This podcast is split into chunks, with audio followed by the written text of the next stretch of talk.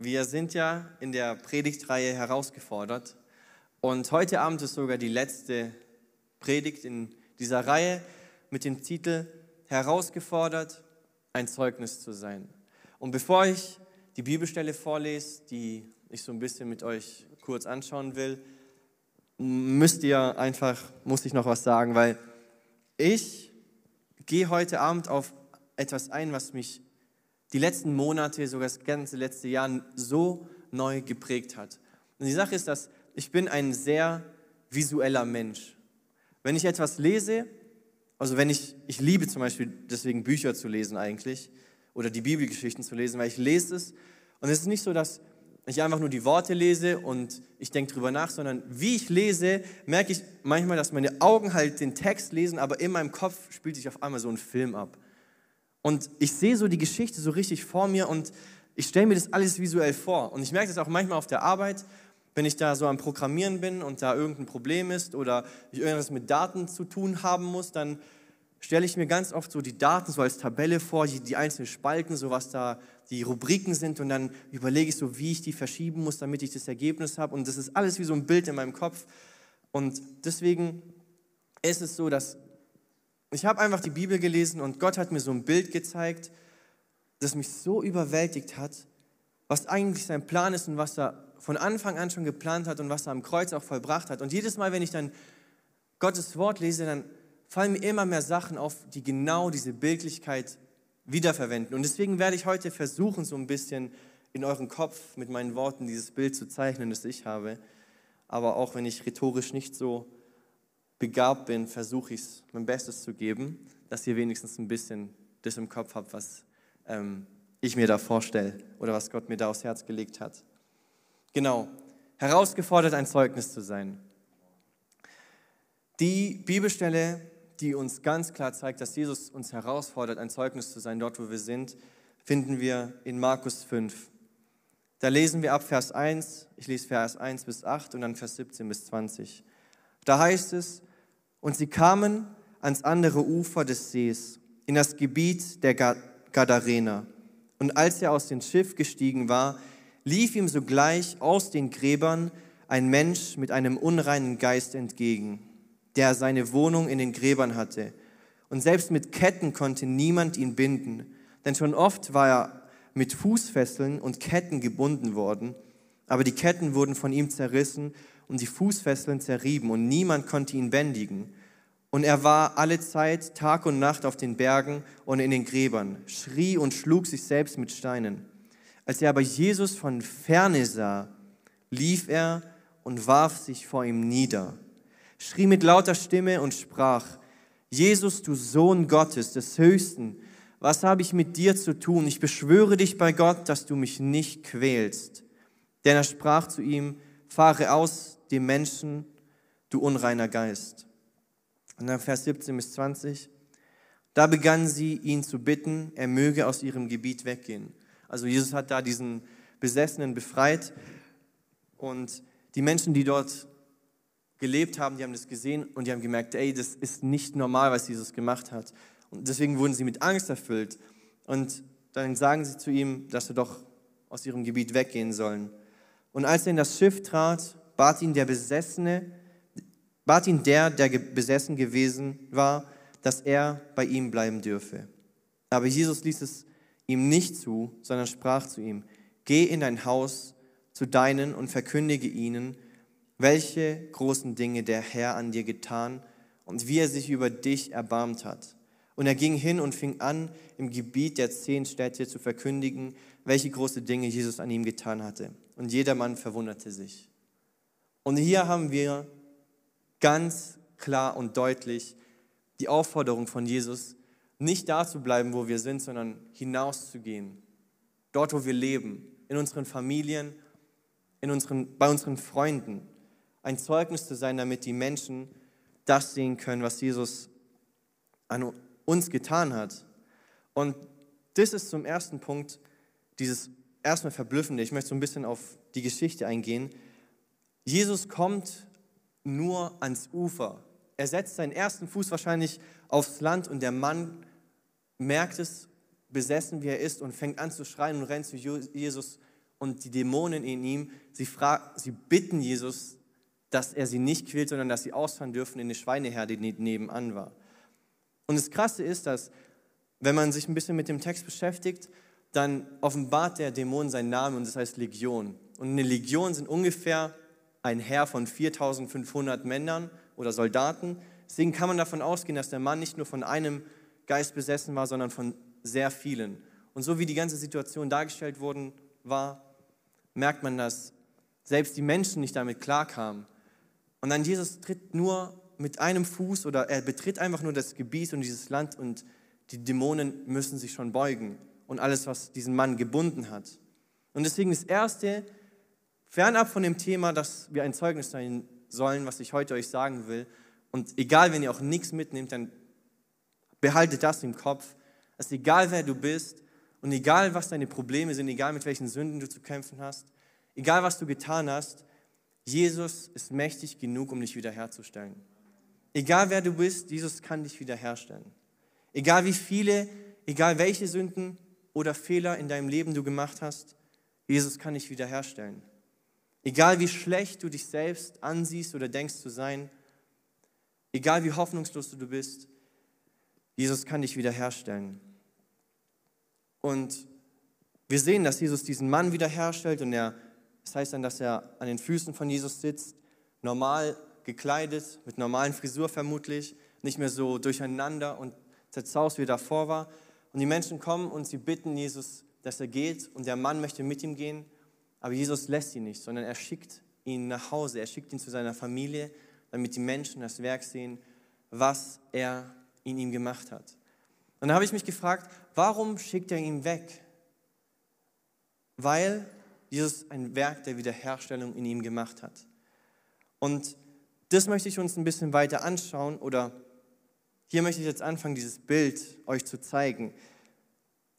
Weil Jesus, wenn er uns begegnet, wenn er uns rettet, wenn er dieses, diese, dieses Werk der Wiederherstellung in uns macht, dann geschieht da so viel. Und deswegen möchte ich mit dem ersten Punkt erstmal anfangen, mit einem Vers, auf den wir diese ganze Vision erstmal gegründet haben, die wir uns jetzt ausgedacht haben, für dieses Jahr herausgefordert zu sein.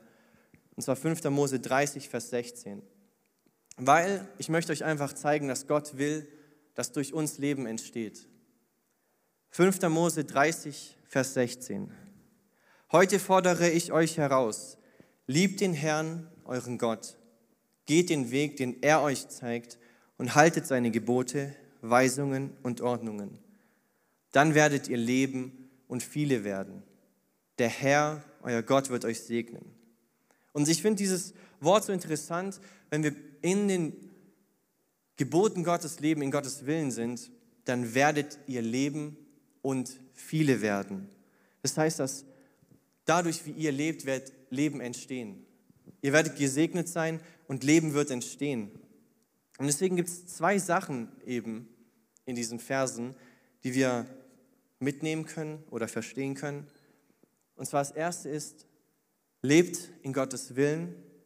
Und das zweite ist, dann wirst du leben, also selber leben und Leben schaffen. Und damit wir verstehen können, was es heißt, wirklich zu leben, müssen wir uns zum zweiten Gottes ursprünglichen Plan anschauen. Und damit wir Gottes ursprünglichen Plan ein bisschen verstehen können, gehen wir ganz zurück zur Schöpfungsgeschichte. In 1. Mose 2, Vers 8 bis 10 und dann noch Vers 15, da lesen wir ungefähr, was Gott eigentlich geschaffen hat. Weil das sind so die letzten Verse der Schöpfungsgeschichte und da sehen wir dann so im Ganzen zusammengefasst, was Gott da eigentlich ja, geschaffen hat. Weil da heißt es, und Gott der Herr pflanzte einen Garten in Eden im Osten und setzte den Menschen dorthin, den er gemacht hatte. Und Gott der Herr ließ allerlei Bäume aus der Erde hervorsprießen, lieblich anzusehen und gut zur Nahrung. Und auch den Baum des Lebens mitten im Garten und den Baum der Erkenntnis des Guten und Bösen. Es ging aber ein Strom aus von Eden, um den Garten zu bewässern. Von dort aber teilte er sich und wurde zu vier Hauptströmen. Und Gott der Herr nahm den Menschen und setzte ihn in den Garten, damit er ihn bebaue und bewahre.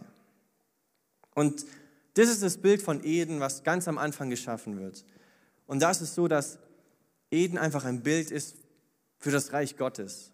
Weil dort ist Gottes Gegenwart. So hat Gott den Menschen ursprünglich geschaffen, in, diesem, in dieser Umgebung, in dieser, ja, in dieser Beziehung, wo keine Sünde geherrscht hat, wo nichts da war, was irgendwie schlecht war, sondern es war das Reich Gottes, es war ein Ort, wo Gott regiert hat, wo Gottes Gegenwart da war, seine Herrlichkeit in Übermaßen da war, wo Liebe regiert hat, wo das Leben da war, wie Gott es gedacht hatte, wo Frieden geherrscht hat, wo kein Tod war, wo keine Krankheit war, wo keine Sünde war, wo kein Schmerz war, wo keine Trauer war, sondern wo Liebe regiert hat, wo Jesus regiert hat. Und so haben wir dieses Bild von diesem Garten, der so überfließend und überströmt ist von Herrlichkeit und von Leben in, diesem, in dieser Umgebung, die Gott den Menschen gesetzt hatte. Und dann sehen wir, das ist ganz wichtig, dass von der Gegenwart Gottes aus, von diesem Garten, auf einmal ein, ein Strom ausgeht. Und dieser Strom, er geht erstmal durch den Garten Eden und er bewässert ihn, er hält ihn am Leben und dann heißt es, dass er sich auffällt in viel größere Ströme und hinausgeht in die ganze Welt. Und überall, wo diese Ströme hinkommen, wo dieses Wasser ist, da wird auch Leben sein. In anderen Worten, von Gottes Herrlichkeit wird Leben ausgehen und die ganze Welt lebendig machen. Die ganze Welt wird gesegnet sein durch Gottes Herrlichkeit, durch Gottes Gnade. So war Gottes Plan zu Beginn. Und so können wir sagen, dass die Quelle des Stroms, die Quelle des Lebens Gottes Herrlichkeit selbst ist. Aber dann passieren halt ein paar Sachen und der Mensch denkt, ähm, er ist ganz schlau und muss nicht auf die Regeln Gottes hören. Und dann lesen wir von dem Sündenfall. Weil da heißt es dann nämlich, und zu Adam sprach er, weil du der Stimme deiner Frau gehorcht und von dem Baum gegessen hast, von dem ich dir geboten habe, und sprach, du sollst nicht davon essen, so sei der Erdboden verflucht um, deine, um deinetwillen. Mit Mühe sollst du dich davon nähren, dein Leben lang. Dorne und Disteln soll er tragen, und du sollst das Gewächs des Feldes essen. Im Schweiß deines Angesichts sollst du dein Brot essen, bis du wieder zurückkehrst zum Erdboden. Denn von ihm bist du genommen. Denn du bist Staub und zum Staub wirst du wieder zurückkehren.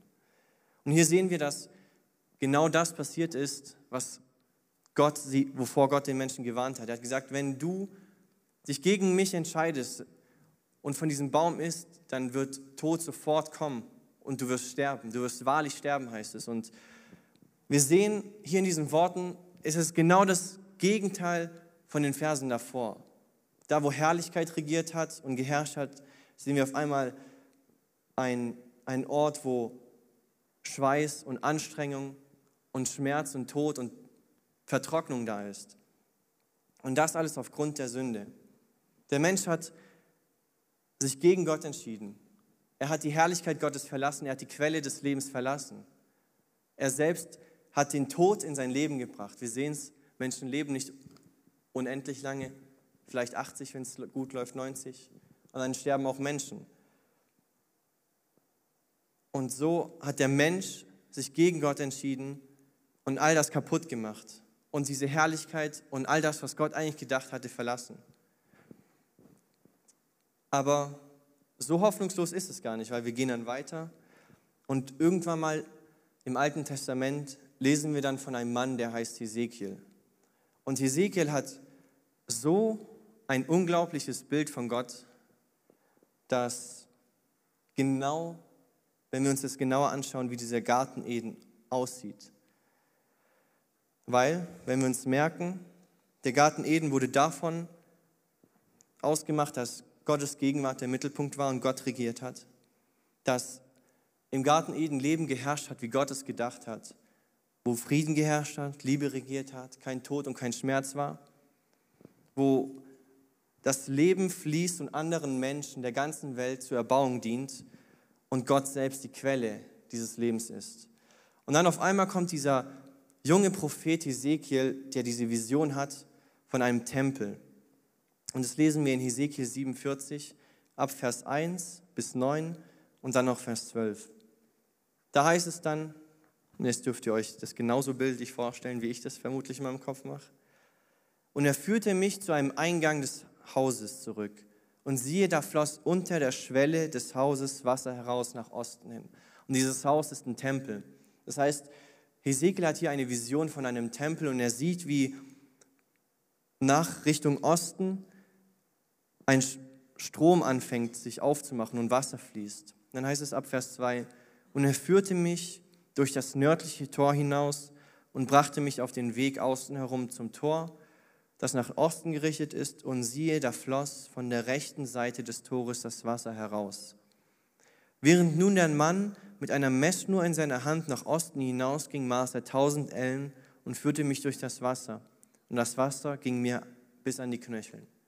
Und es ist dann so, dass das immer so weitergeht, dass Ezekiel dann diesem Mann folgt und der Mann misst nochmal tausend Ellen ab und dann gehen sie weiter und Ezekiel schaut sich nochmal das Wasser an, dann geht es ihm bis zu den Knien und dann misst der Mann nochmal tausend Ellen ab und dann laufen sie weiter und der Mann sagt Ezekiel soll sich nochmal das anschauen und dann es ihm schon bis zur Hüfte das Wasser und dann misst der Mann nochmal tausend Ellen ab und auf einmal heißt es dann, dass Ezekiel nicht mehr in diesem Wasser stehen konnte. Denn das Wasser war so tief, dass man darin schwimmen musste. Ein Strom, der nicht zu durchschreiten war. Da sprach er zu mir, hast du das gesehen, Menschensohn?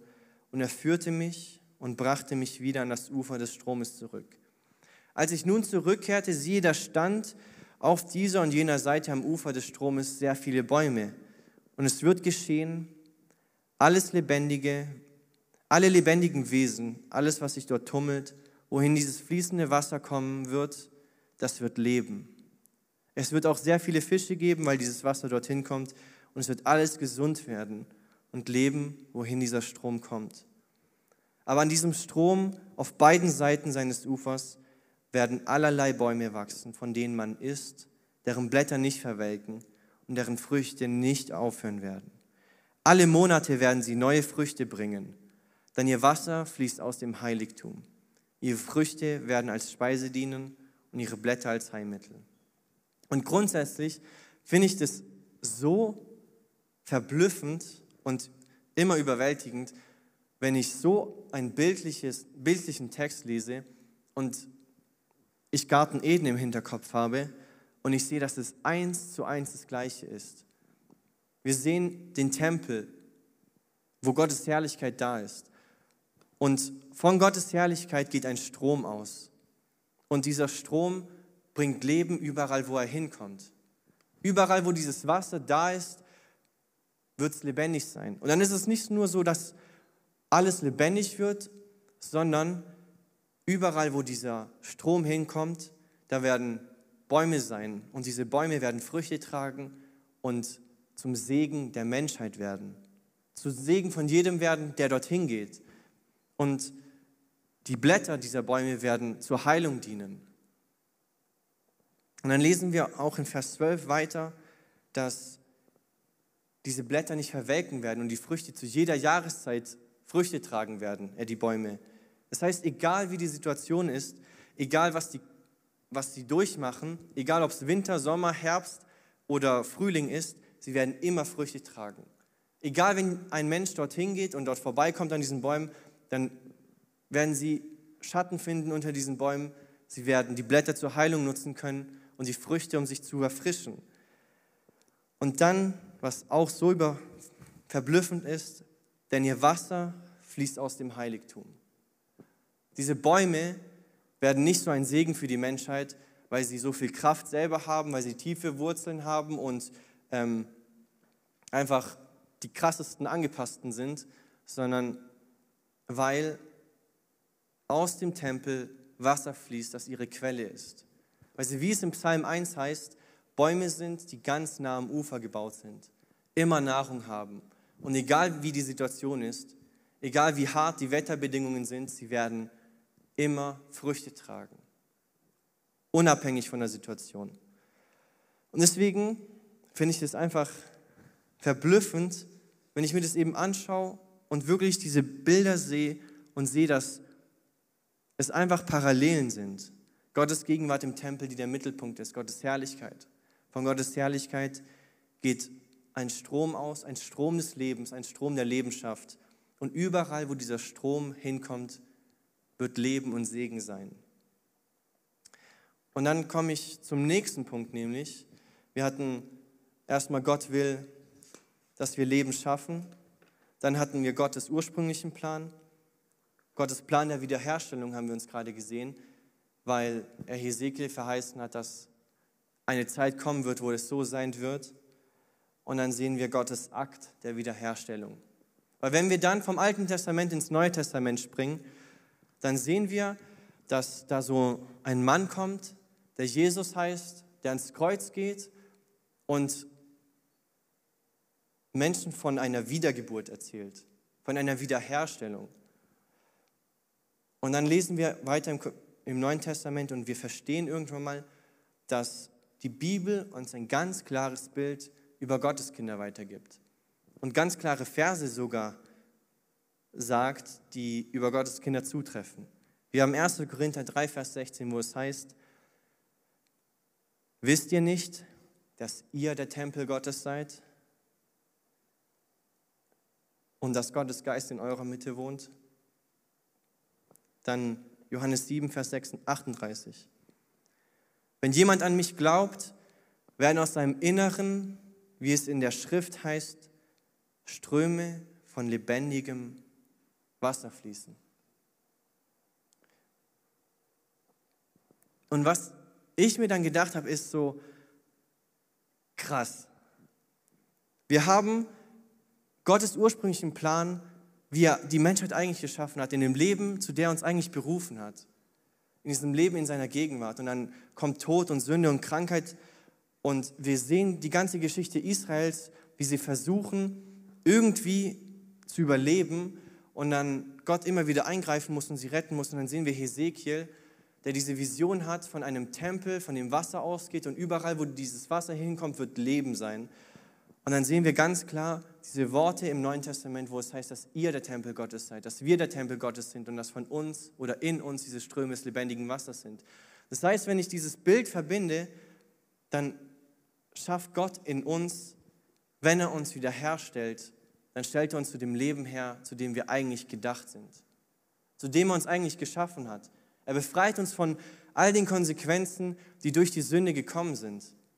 Wenn wir Jesus vertrauen und wiederhergestellt werden, wiedergeboren sind, dann sind wir nicht mehr, müssen wir keine Angst mehr haben vor dem Tod. Wir haben eine Hoffnung in Jesus. Wir müssen nicht mehr gebunden sein von Sünden. Und all das, all den Tod, all den Schmerz, die die Sünden mit sich bringen, können wir überwinden, weil Jesus überwunden hat.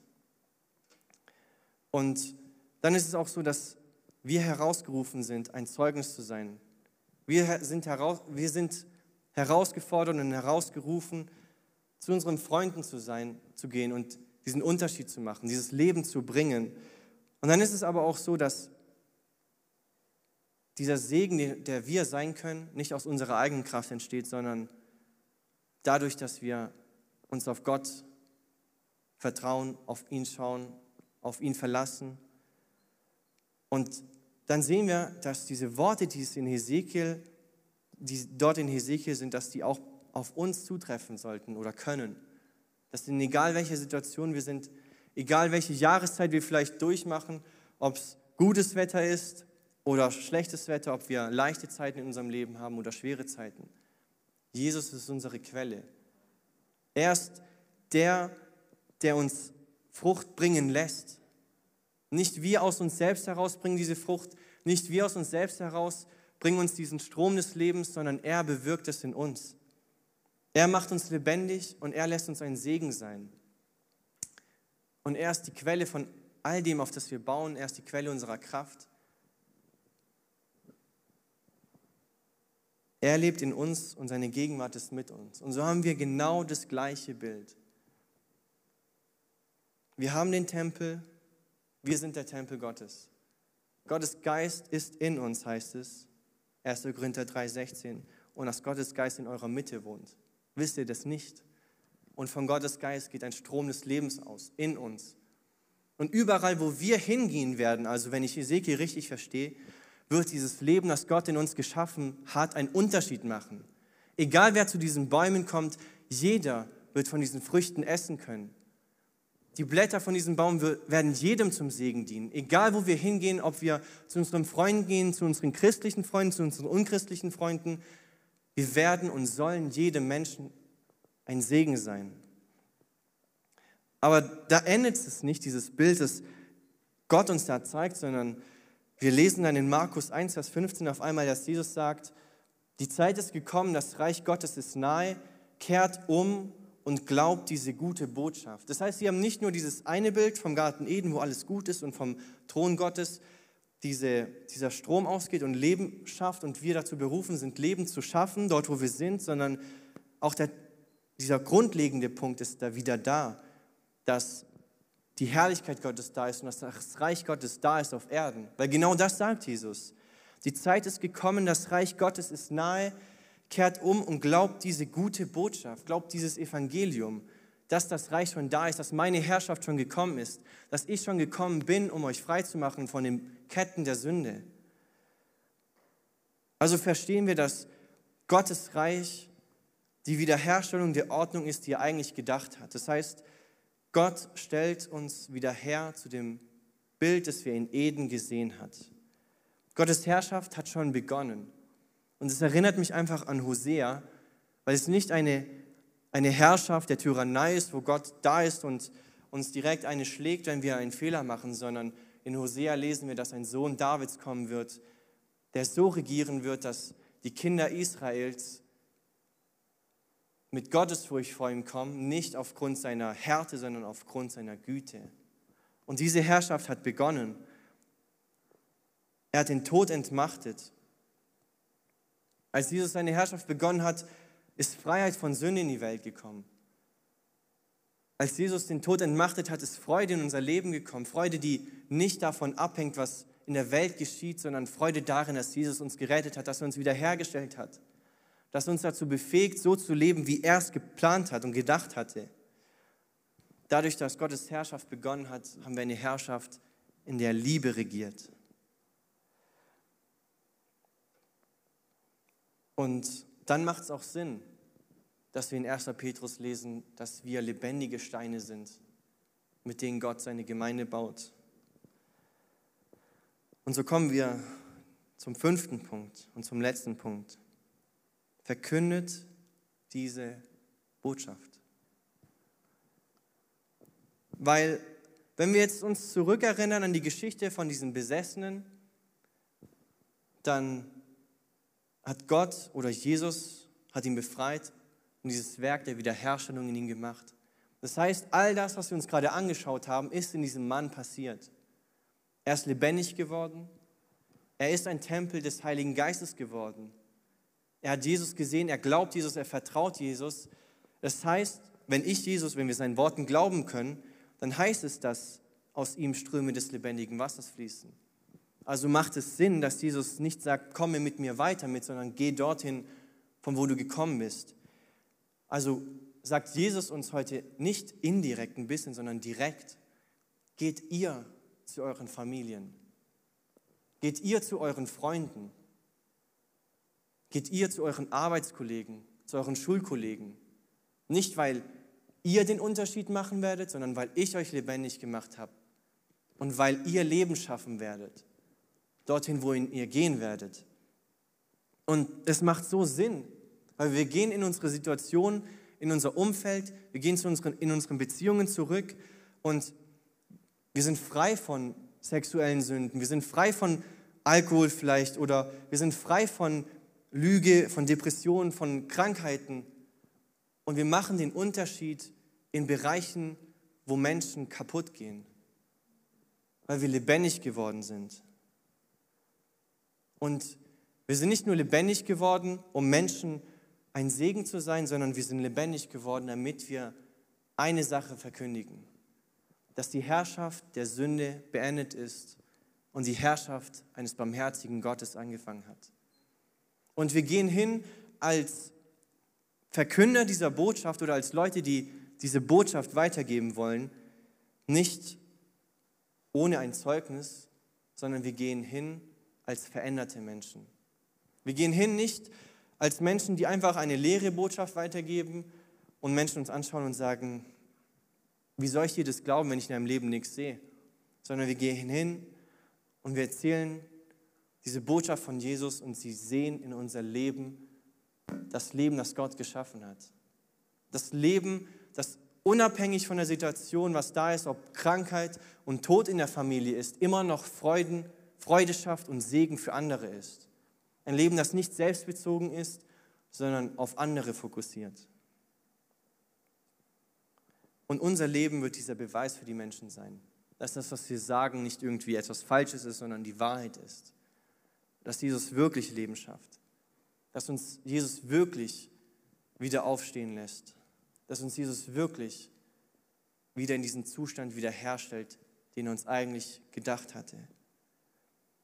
Unser Leben wird ein Beweis sein für das neue Leben, zu dem uns Jesus befähigt. Wir sind die Bäume an diesem Ufer. Wir werden diese Bäume sein, die immer Frucht tragen. Wir werden diese Bäume sein, dessen Blätter zur Heilung dienen von jedem Menschen. Und dann fragt man sich aber, wie machen wir das? Weil das sind alles jetzt sehr schöne geistliche Worte, oh, wir werden lebendig und wir werden wiederhergestellt, aber das ist, wenn wir ehrlich sind, so weltfremd. Und wenn ich es in den Worten von Sascha sagen darf, dann müssten wir Jesus kauen, um so zu werden. Oder wenn ich Worte nutzen darf, die ich heute schon verwendet habe, dann komme ich zurück zu 5. Mose 30. Weil dort heißt es, lebt in meinem Willen, dann werdet ihr leben und Leben schaffen. Das heißt, wenn wir diesen Unterschied machen wollen, dort wo Jesus uns hinschickt, wenn wir den Unterschied machen wollen, dort wo wir sind, wenn wir Leben schaffen wollen, dort wo wir sind, dann müssen wir in dem Willen Gottes leben. Und es ist eigentlich einfach, aber trotzdem schwer, in dem Willen Gottes zu leben. Weil wir haben ganz klar in Gottes Wort eine Anweisung, was der Wille Gottes ist. Wir wissen ganz genau, was wir machen sollen. Geht hinaus in die ganze Welt und verkündigt das Evangelium. Freut euch mit denen, die sich freuen, weint mit denen, die weinen. Liebt einander. An der Liebe werdet ihr erkannt. Und, und, und. Wir wissen ganz genau, was Gott uns verlangt, aber trotzdem müssen wir immer noch uns selbst kreuzigen in anderen Worten unseren inneren Schweinehund überwinden, uns hinten anstellen, Liebe Gottes, und uns nicht von unseren eigenen Bedürfnissen treiben lassen, sondern von der Liebe Gottes oder von der Liebe zu Gott. Weil dann werden wir nichts mehr anderes mehr machen wollen, als in dem Willen Gottes zu leben. Und so möchte ich euch einladen, dass ihr mit mir heute Abend aufsteht. Das Lobpreisteam darf nach vorne kommen. Und ich habe viel gesagt, aber was halt einfach ist, ist, dass Gott will, dass seine Kinder lebendig sind. Und heute Abend sind wir hier und es gibt genau zwei Möglichkeiten, wie wir sind. Entweder wir haben noch nicht unser Vertrauen in Jesus gesetzt. Wir sind noch nicht lebendig geworden. Wir sind noch nicht wiederhergestellt worden.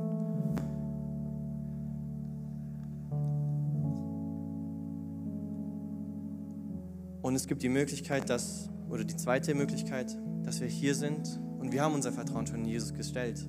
Und wir vertrauen, dass er uns rettet. Wir sind lebendig gemacht worden. Und so möchte ich euch einfach einladen heute Abend, während wir dann weiter im Lobpreis gehen, dass wir eine Gebetszeit haben werden und wir dürfen auch nach vorne kommen und wer aus dem Jugendteam da ist, darf auch nach vorne kommen und dann für die Person beten. Und Jengis wird auch für euch beten bestimmt, wenn es zu wenige da sind. Aber egal, wer du heute Abend bist, es ist wichtig, dass wir eine Entscheidung treffen. Egal, ob wir heute Abend hier sind wir haben Jesus noch nicht vertraut, dann möchte ich dich einladen, e-, egal was du gemacht hast, wo die Sünde groß geworden ist, da wird die Gnade noch größer. Deine Vergangenheit und deine Fehler sind nicht größer als Gottes Gnade. Und wenn du heute Abend da bist und du weißt, du musst ein Zeugnis sein, aber du musst dich immer selbst überwinden und du weißt nicht wie und irgendwie siehst du in deinem Leben nicht dieses Leben, das da sein sollte, diese Veränderung, dann darfst du auch nach vorne kommen und das alles einfach Gott ablegen. Ihn einfach bitten, dass er dich neu verändert, dass er deine Prioritäten neu ordnet, dass er an erster Stelle in deinem Leben ist und nichts anderes. Ich möchte einfach noch beten und dann dürft ihr, wenn ihr wollt, nach vorne kommen.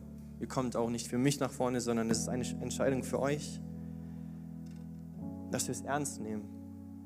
Dass wir am Ende nicht zurückschauen und denken, ach, hätte ich mehr nach Gottes Willen gelebt als nach meinem. Jesus, ich danke dir einfach, dass du heute Abend da bist und dass du ganz deutlich uns herausforderst, ein Zeugnis zu sein. Und dass dieses Zeugnis und die Veränderung nicht irgendein Werk aus uns ist, das wir auf, aus eigener Kraft hervorbringen müssen, sondern du machst uns neu. Du machst uns wieder lebendig und du stellst diese Ordnung, die du grundsätzlich von Anbeginn der Zeit für uns vorhergesehen hast, wieder her in unserem Leben. Du machst uns wieder neu, du befreist uns von der Sünde, du vergibst uns unsere Fehler, du schenkst uns ewiges Leben, Herr, und du befähigst uns dazu, selbst in schweren Situationen ein Segen zu sein, Herr. Und dafür danke ich dir einfach. Und ich bete einfach, Herr, dass du uns auch weiter herausforderst. Die Woche, die vor uns liegt, die Monate, die vor uns liegen, Herr. Egal in welcher Situation wir sind, dass wir uns daran erinnern, dass wir herausgefordert sind und berufen sind, ein Zeugnis zu sein. Ich danke dir, Herr, dass du uns einfach dazu befähigst, und dass du uns einfach verändern willst als Jugend. Dass wir eine Jugend sind, aus der Leben entsteht. Leben nicht, das auf unser Können basiert, sondern alleine aus deiner Gnade. Ich danke, dass du einfach ein guter Gott bist. Dass du alles auf dich genommen hast, dass dieses Leben möglich ist. In deinem Namen beten wir und wir wollen dir einfach danken. Amen.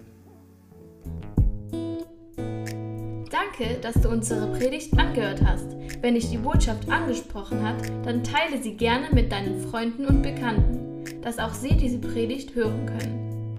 Wir wünschen dir Gottes Segen.